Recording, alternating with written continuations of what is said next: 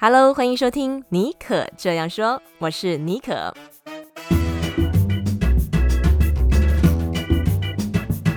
为你注满创意动能，你也可以这样说。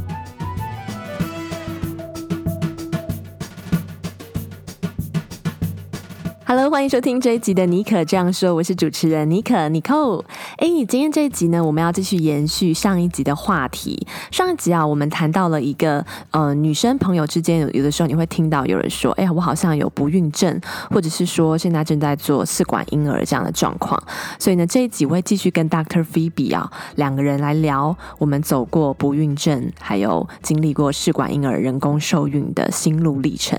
这一集呢，我们会 cover 到是说在身体。部分的煎熬，身体部分的一些呃辛苦，比较辛苦的地方，还有如果你进行试管婴儿的疗程，结果开奖了，出炉了，如果没有中的话，你要如何找一些合适的安全网 （safety net） 来帮自己走出来？呃，这个也许是一个低潮。再来就是说，如果呢，你也不太愿意对亲朋好友诉说，或者是说你心理咨询那些都做过了，但是没有什么用的话，要如何凭借自我疗愈的方式？走出来的这个过程，今天呢也会 cover 到，就是说，如果你身边啊刚好现在有朋友、有亲朋好友正遇到这个问题，他们要开始做试管婴儿了，或者是说他陷入这个低潮，那你该如何帮助他？在音乐过后就进入我们的访谈喽。那个时候要开始做第一次试管婴儿的时候啊，之前也是在网络上查了很多资料，你常常会听人家说，哦，做这个好像很痛。或是怎样还好不怎么痛，但其实每个人感觉都不一样。对，对我自己是觉得说打排卵针到后期大概要打至少九到十天，就是说我的腹部啊整个都水肿，然后有腹胀、腹水的状况，嗯、下半身也是有一点肿肿的。然后那个时候就好像。就是我有那种很好的姐妹朋友，就说：“哎、欸，要不要约出来吃饭聚会？”嗯嗯、然后我就是，对，因为我那个时候还没有办法完全面对这件事情，所以我并没有让太多人知道，所以我就是顾左右而而言他，就是约不出来就对了，嗯、所以就是真的会有那种。因为你的身体状况，就是可能腹部也、嗯、腹部也变大了，就是身材有一点变形了，不愿意出来见人的这个过程。对，然后还有就是后来。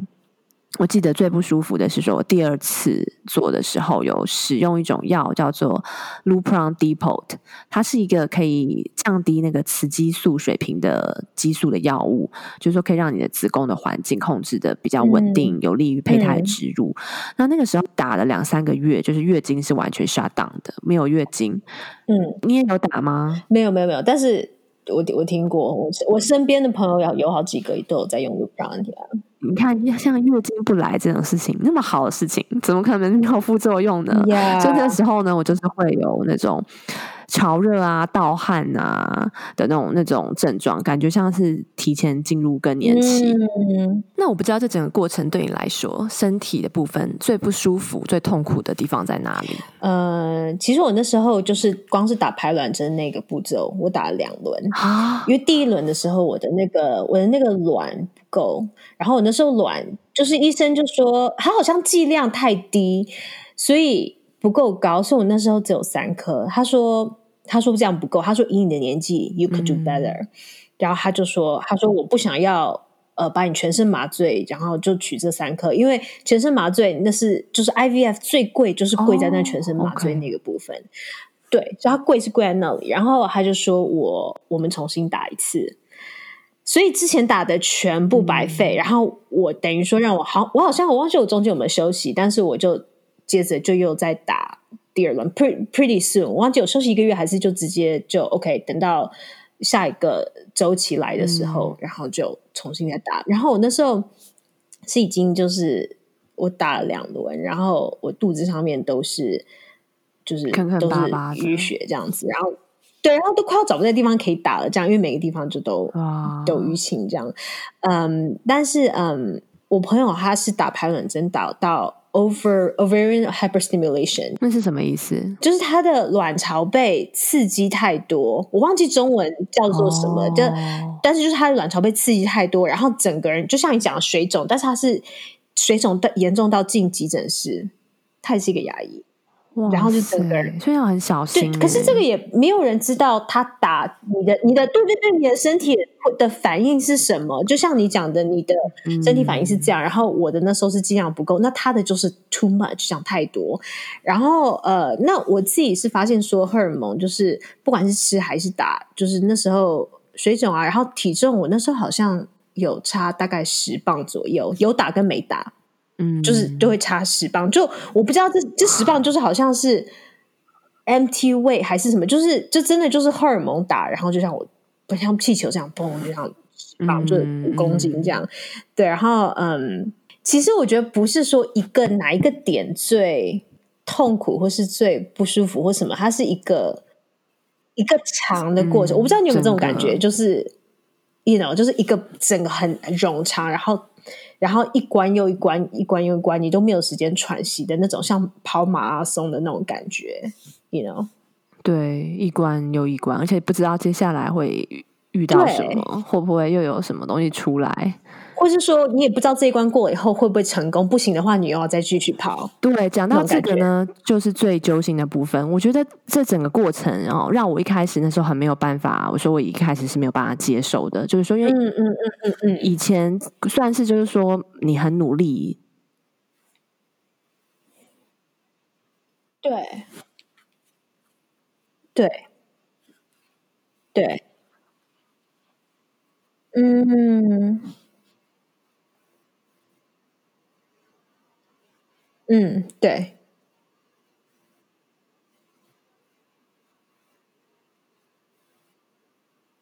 会，一定会，一定会。而且我那，我觉得那是正常的。就你就会觉得说，如果不做的话，我现在可以在一个，I don't know，一个小岛度假。好，现在疫情不行，疫情以前你就会觉得说。我们就去小岛度假，为什么要弄这些？这样就是，我们就我们就好好的 double income 的生活，让双亲家庭这样子有什么不好？真的那么那么想要有小孩吗？到底为什么？为什么为了生一个孩子要要要把自己搞成这个样子？但是其实走过来之后，现在走过来之后看这件事情，会觉得它是一个祝福欸，因为这件事情让我了解说很多事情不是说。你可以自己抓的那么紧的，让我学会放手。嗯，对。讲到这个，就是说又很想，我知道你那个时候好像你有找一些，你有让身边的人知道，对不对？你有建立你自己的一个安全的网，我们所谓的这个 safety net。嗯，我刚刚就讲到说，哦，这个取卵，然后植入，呃，之后呢，就是等待开奖嘛。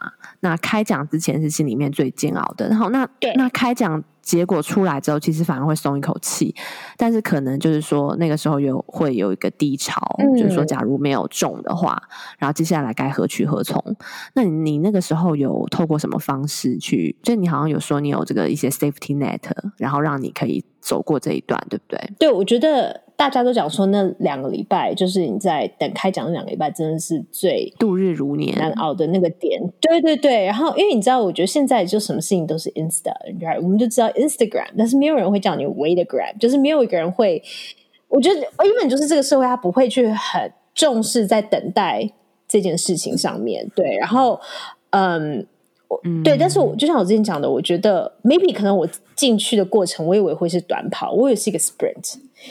结果后来发现，其实变成一个马拉松，一个 marathon。那如果马拉松，你知道，就是如果你有心理准备，说 OK，我进去就是要这样跑那个马拉松，你步调会放慢，right？你会一直中间会找水喝，你会去抓干粮，嗯、因为你要补给你自己的元气，然后再去再去来继续冲刺这样子。嗯、那所以呃，很多医生就很多。诊所他们也会讲说，哦，你就 back to back 啊，你这个你这个月 cycle 没有好，那我们下个月再来拼，这样子就是对。美国这边好像都是这样。你你你之前有遇到类似像这样子，马上啊，马上就电话里面就说，哎，失败了，就说，哎，那你下一次。然后我想说，what？就是我现在对，我觉得很吃惊，对他们怎么可以就是马上让你进入下一个阶段？对，然后我觉得其实当你心情都还没有调试好，你等于就是。就算你就再去冲下一波，你可能也是非常七上八下，非常、嗯、like 很没有 process 完，你就会觉得啊、哦，又七上八，然后又再去冲一轮，然后那个又没有中，然后你就真的就是你一一直在 push 你自己那种崩溃的边缘，这样、嗯、至少我自己那种感觉。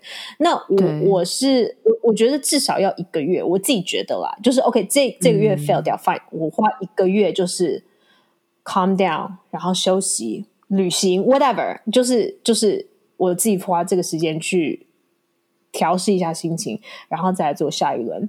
那嗯，讲到 safety net，就是说，嗯、我不知道你你那个时候有跟你身边的人讲这件事情吗？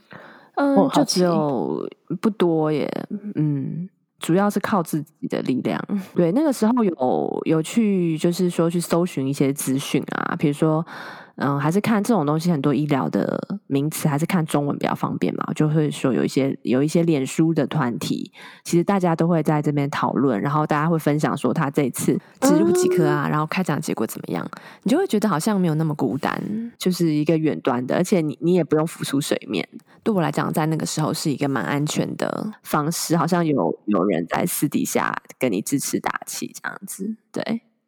有道理啊，对我自己个人的话，就是应该说，我那时候在看网络的时候，我发现我是越看越焦虑，因为我知道会看到点阅率很高的文章，哦、可是通常就会是一些非常 extreme 的故事，就是哦很 crazy，或者是很多病变，或者是有很多就是很 emotional，就是故事这样。然后我就当然有时候是。有时候也最容易看到一些比较偏激 extreme 的文章，这样。然后，嗯，后来我就发现说，哎，其实每个人他的身体都不一样。然后我去看的时候，我并没有是越来越 calm down，嗯，而且我是越来越紧张，然后越来越就是 anxious，这样越来越焦虑。嗯，对。然后，所以我后来其实花很多时间，因为我，嗯，呃才发现说，哦，其实 safety net 这件事情，就是说，嗯，怎么讲，就是说。安全网其实它没有一定的答案，就是说谁应该在我们的安全网里面。但是我我自己建议说，你不要只是就是，譬如说就只跟一个人，嗯、因为为什么要叫网？因为是要不同的人来好像接住你这样子。所以如果你今天的比重全部都放在那个人身上，那假设说、嗯、好随便就说是你妹、你姐、你邻居、你妈，right？其中一个人。可是如果今天那个人刚好。比如说他今天刚好有事，或是他今天刚好不在，或是他今天自己刚好也有被其他事情绊住，那他没有办法 support 你的时候，你可能就很容易就会觉得要崩溃。嗯、所以我觉得，嗯，最好是多找几个你可以信任的对象、信任的朋友。对对对对，嗯、那我觉得要当安全网，选这些人呢？对，我的我这是我自己个人的。Criteria 可能每个人的那个觉得呀、嗯，觉得资格都不一样。但是我觉得第一个是说要能保密，right？就是我如果告诉你，那我是相信你，但是你不会去没有经过我的允许就去昭告天下，或是跟其他人讲，right？然后第二个是不要给我压力。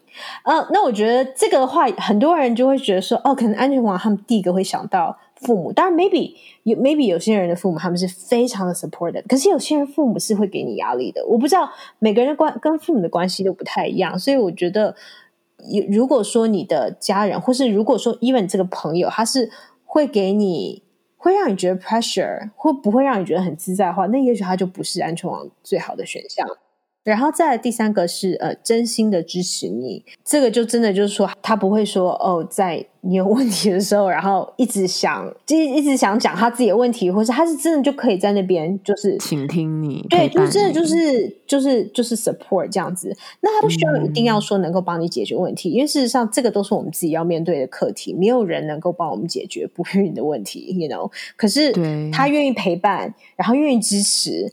然后我觉得这个就这个就比什么都重要了。你有时候我们真的需要的，就是在那个当下有一个人愿意听我们哭，或是听我们讲。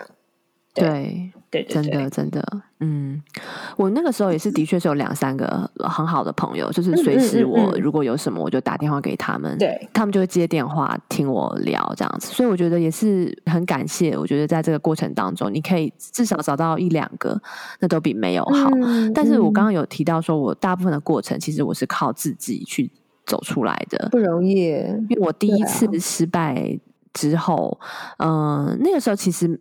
第一次失败其实还蛮平静的，没有想象中那么没有到真的有低潮诶。因为我在做试管婴儿的过程的时候，嗯、我就接触到了冥想这个东西。那个时候冥想这个东西就很有很很很红嘛，然后我就想说，哎，很潮，哎，我就去去试试看。结果我没想到真的很有用诶。其实冥想 meditation 这个词，大家可能常常听到打坐啊、静心、定坐、禅坐都是，其实都是在讲同一件事情。那对我来说，它其实一点都不玄，它就是说让你可以安静下来，倾听自己内心的声音，嗯、然后透过这个呃调整自己的呼吸，你的思绪也得到了一个。呃，安静下来的空间，然后让你可以透过呼吸，你可以活在当下。因为你不，你觉不觉得说？我觉得在做试管婴儿的过程，常常就是脑子会会胡思乱想，你会想说啊，比如说上一次失败啊，那下一次会怎么样啊？然后那个保险费好像很贵啊，或者是说到底会不会成功？就是会很多，每天就是很多。很晚，对，你会忘了说要活在当下。对，觉得那个时候我透过 meditation，我发现说它的好处就是，嗯、呃，让你把你的心思意念，就每天像一开始就只有五分钟，后来十分钟，然后慢慢到二十分钟，你就是透过你一吸一吐，然后你就是让你的意识集中在你的呼吸跟你身体的这个韵律起伏的旋律，然后如果有别的念头这时候再进来的话，你就很单纯意识到说，哦，我有这个想法。但是呢，你就再把意识拉回呼吸，那这个不是就跟我们平常如果有杂念很烦的事情进来，我们就是再把它调回到你的呼吸跟你现在这个 moment 这个当下，所以我觉得这个很很神奇。我大概嗯，我几乎好像一两个礼拜就看到效果了，我就觉得哎。诶人比较不会胡思乱想，比较没有那么多有那种就有杂念，你不会就是说就掉入那个漩涡，跟着他，跟着那个情绪混杂，呃，混进去。你会用一个比较是第三人的角度去看你这个情绪，你跟这个你那个思想跟那个 thought 跟那个情绪的 relationship，你反而比较可以客观的去看这件事情。然后那个时候我是用 Headspace，它其实是蛮适合嗯。给初阶接触 meditation 的人用 Headspace H E A D S P A C E，还蛮推荐的。它有就是可以免费试用的这个一些 session，你可以 unlock 就可以听。还有像是 Ten Percent Happier，我也蛮推荐的。还有 Calm C A L M 这个 app。另外还有一个 meditation 的 podcast 也很赞哦。这个 podcast 我觉得很适合入睡之前听，它叫做 Shell Hamilton Meditation Minutes Podcast。如果对这些资讯有兴趣啊，都可以到矽谷 Bonjour 的 Medium 去找这一集节目的这个精华文字稿。因为 Shell Hamilton 他声音真的非常的好听，可以让人家很放松，就听着听着就进入梦乡了，这样子。嗯，对。然后我最近还有开始在看一本书，叫做《那个当下繁花盛开》。如果你想要透过阅读的方式了解，就是冥想跟正念的疗法，你也可以。看这本书，哦因为它是一个，嗯，我记得是 MIT 的一个博士，他结合现代医疗和这个佛教的禅修，跟我们讲要怎么样在日常生活当中，就可以运用这个正念自我疗愈，然后还有提供一些很可以很快上手的练习方法，我觉得还不错。所以就是我基本上就是透过那时候真的是 meditation，每天一天两次，或者是说，哎，忽然觉得情绪好像上来了，就做 meditation，它可以很快的去控制我。让我情绪比较平稳，然后那时候也有、嗯、呃接触到这个呃宗教这样子。那我知道你 Dr. Phoebe 在这个方面，宗教对于你这整个过程是一个蛮重要的一个陪伴，对不对？要不要来谈一下？对，其实我觉得呀，yeah, 我觉得这一些过程中，我其实我在书里面有讲到，就是说信仰其实是我自己生命当中的一个很大的一个支柱。那如果今天没有就是上帝的陪伴跟带领的话，我就没有办法，就是好多人坐在这里，我应该已经中间就崩溃或者就放弃了。嗯，所以我觉得很多时候就是，嗯，对我来说，就像你刚刚讲的是，你就是静下心来，like 跟你自己对话。那对我来说是静下心来，可是跟上帝对话。对，我觉得很多人就认为说，身为一个基督徒，或是认识上帝以后，哦，你就是很多人就以为说，哦，你就大富大贵啦，或是人生就充满祝福啦，嗯、就完全不会，啊、对，就不会问、嗯、遇到一堆烦事啦，没有。可是我发现不是这样，就是上帝没有说，哦，就因为你认识他，所以你就 你就完全不会遇到难题，这样没有。相反的是。你还是会遇到这些你没有办法控制的事情。可是我觉得，就是在这个过程中，呃，就是上帝他支撑我，嗯、然后上帝他让我看到说，yes，这个世界有很多很困难的事情，很多我们没有办法去去解决，去去解释为什么会发生事情。因为今天我们是讲不孕，right？even 你之前讲的哦，可能癌症，或者是呃，even 现在的新冠疫情，为什么这些？会有这些事情，我们不知道、嗯、，right？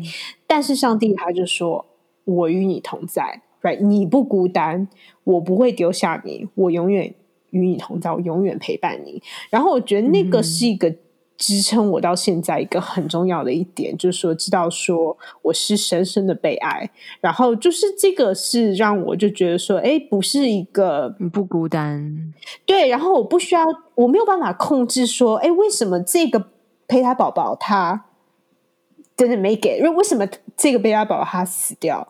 为什么树宝他是得以活着？这个我没有办法去 like 去怎么讲去解释，right？这个就是医生也没有办法跟你解释，为什么这个胚其他胚胎质量比较好的那些宝宝都没有没给，you know？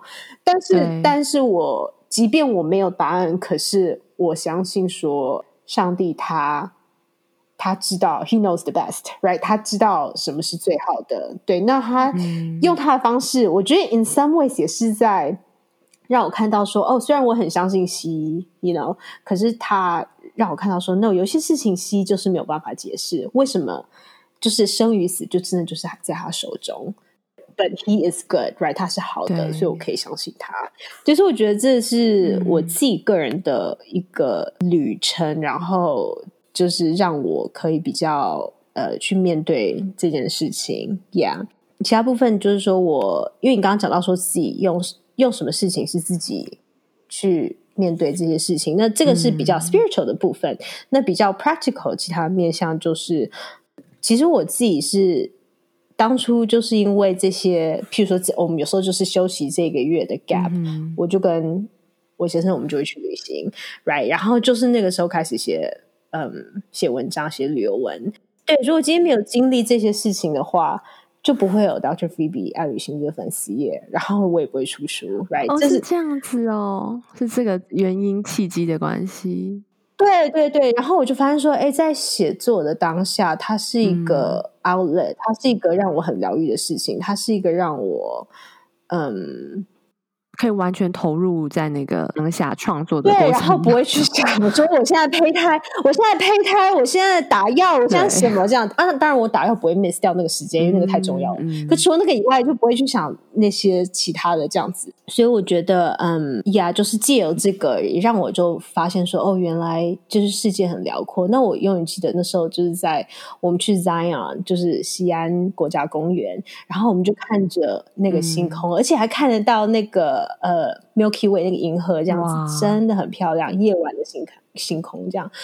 然后 I gotta say, you know something about that，就我就觉得说哇，你就会觉得说你当下真的很渺小。嗯、然后我们真的，你真真的就会让我自己就觉得哦，其实对我担心这一切，可是我真的 I have nothing in control。You know，我认我们认为说我们去打药，我们什么，我们是在掌控每个细节，但是。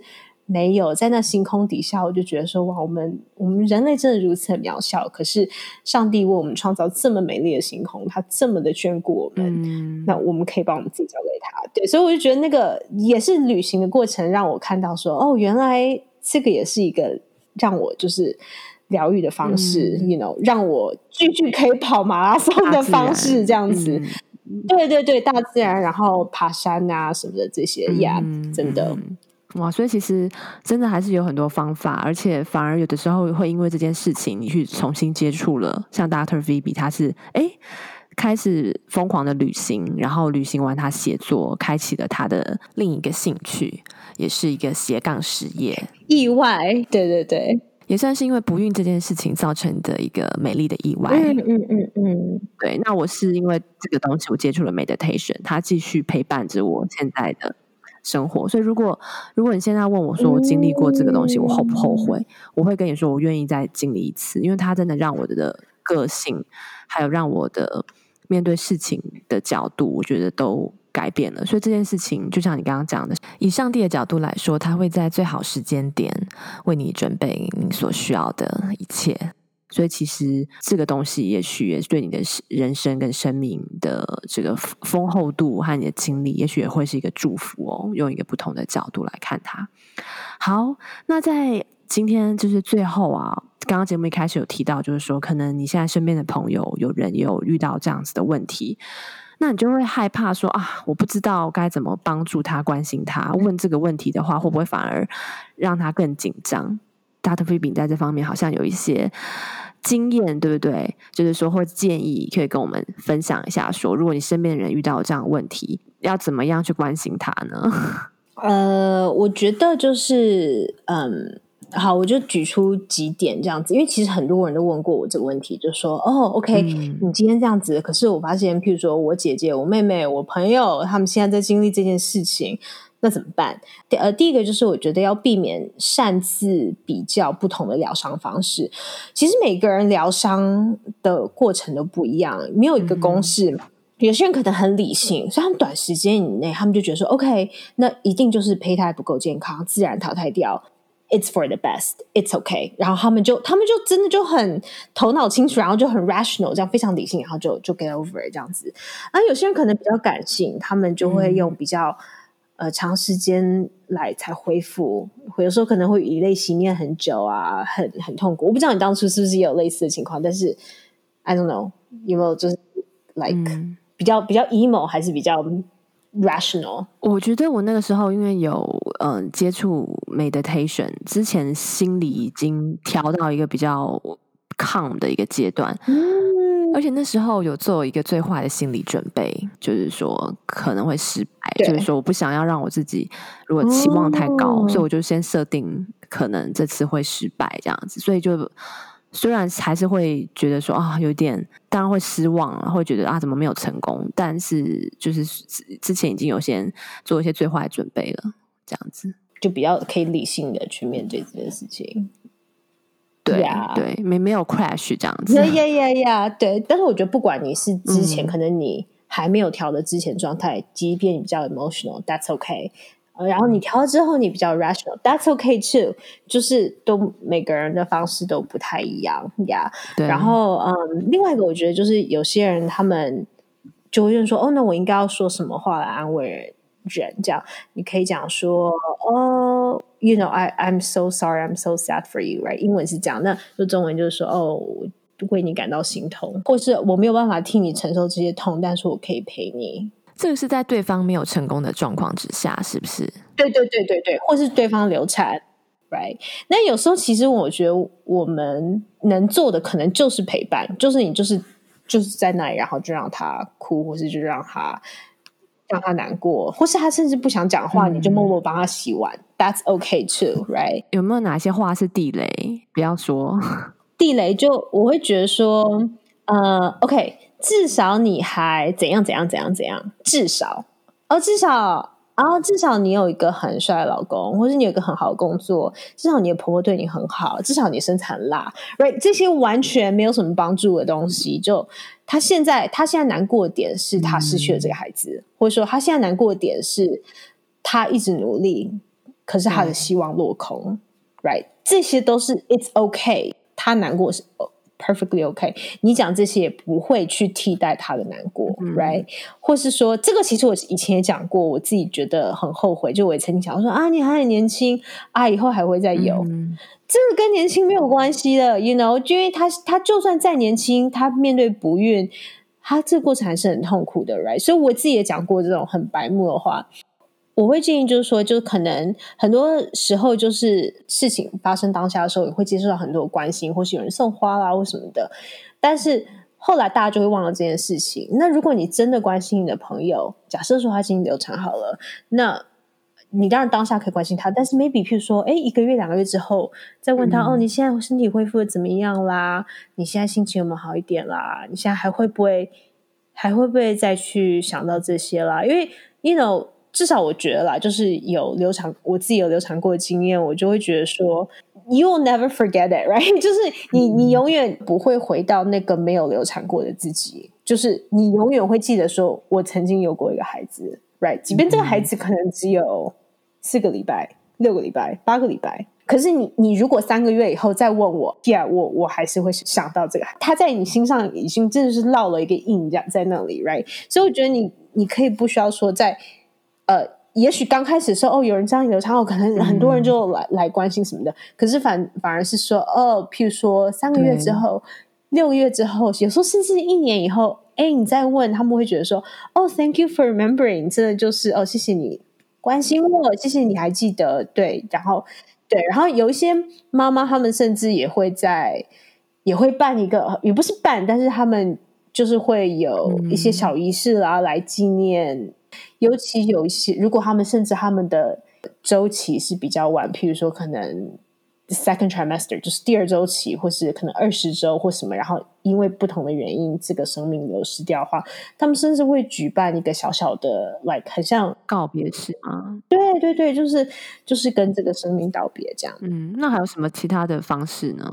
然后其他的，我觉得还有另外一个就是，嗯，当然给予空间或时间恢复。对，那我觉得我们常常就是很在意说，哦，你要。正能量，对，或正向思考这件事情，但是我觉得其实我们要学会跟这些负面的情绪相处，对，然后这些负面情绪都是非常的正常，嗯、要去怎么样去排解，怎么样去 process，、嗯、这些都是我们需要去 deal with，我们才可以健康。你你要真的就是好好的复原，嗯、你才可以重新走出走出来。这样，那所以说，在这个过程中，我觉得 it is。Okay to not be okay, right？你不需要，嗯、你不需要想办法替他把这个负面情绪赶快处理掉，你只需要陪他度过就好。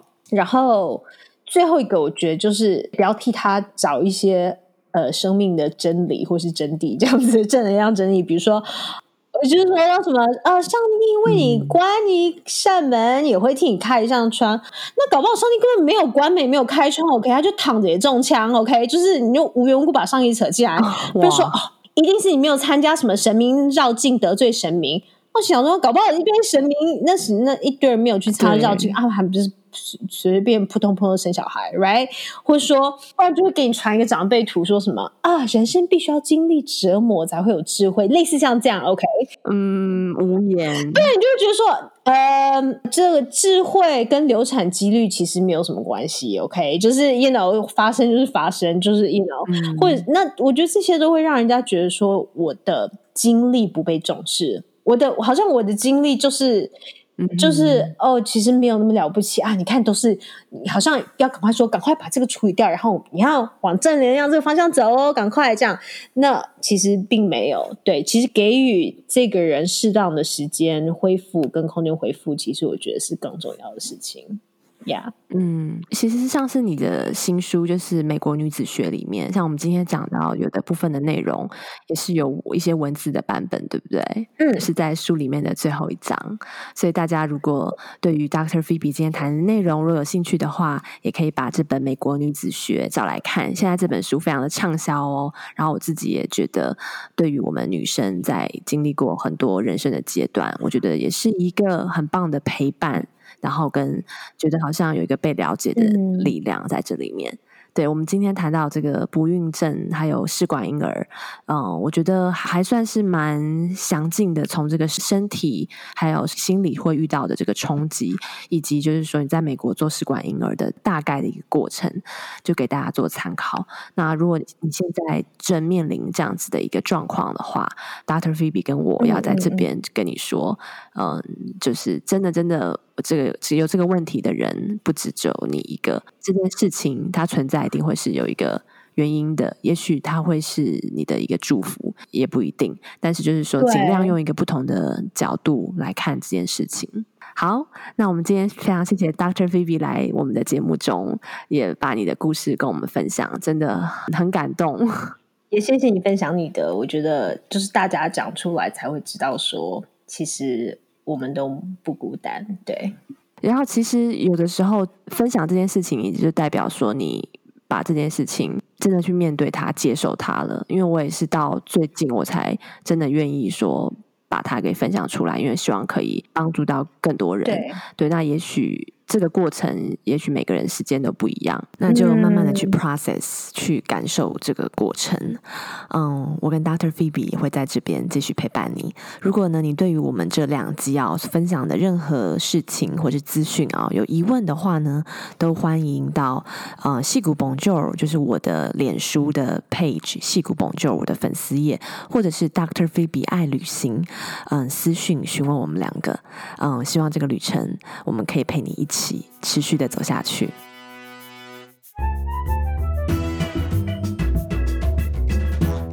在今天节目的最后的最后啊，也要谢谢大家很踊跃的参加，就是矽谷 Bonjour 和 Dr. Phoebe 合办的这个抽书的抽奖活动。那么呢，这次《美国女子学》这本书啊，有两位幸运儿可以得到这本书，分别是嗯 Po 玉成还有 Cindy 张。那么我们会分别私讯嗯给你们，让你把这个你的地址啊提供给我们。OK，那希望大家会喜欢今天的节目。如果有任何地方呢稍微感动到你，都非常欢。欢迎你留言私讯给我，或是到 Apple Podcast，帮我打分留言。你的支持呢，是让我持续嗯做这个节目的动力哦。OK，那我们就下次再见，拜拜。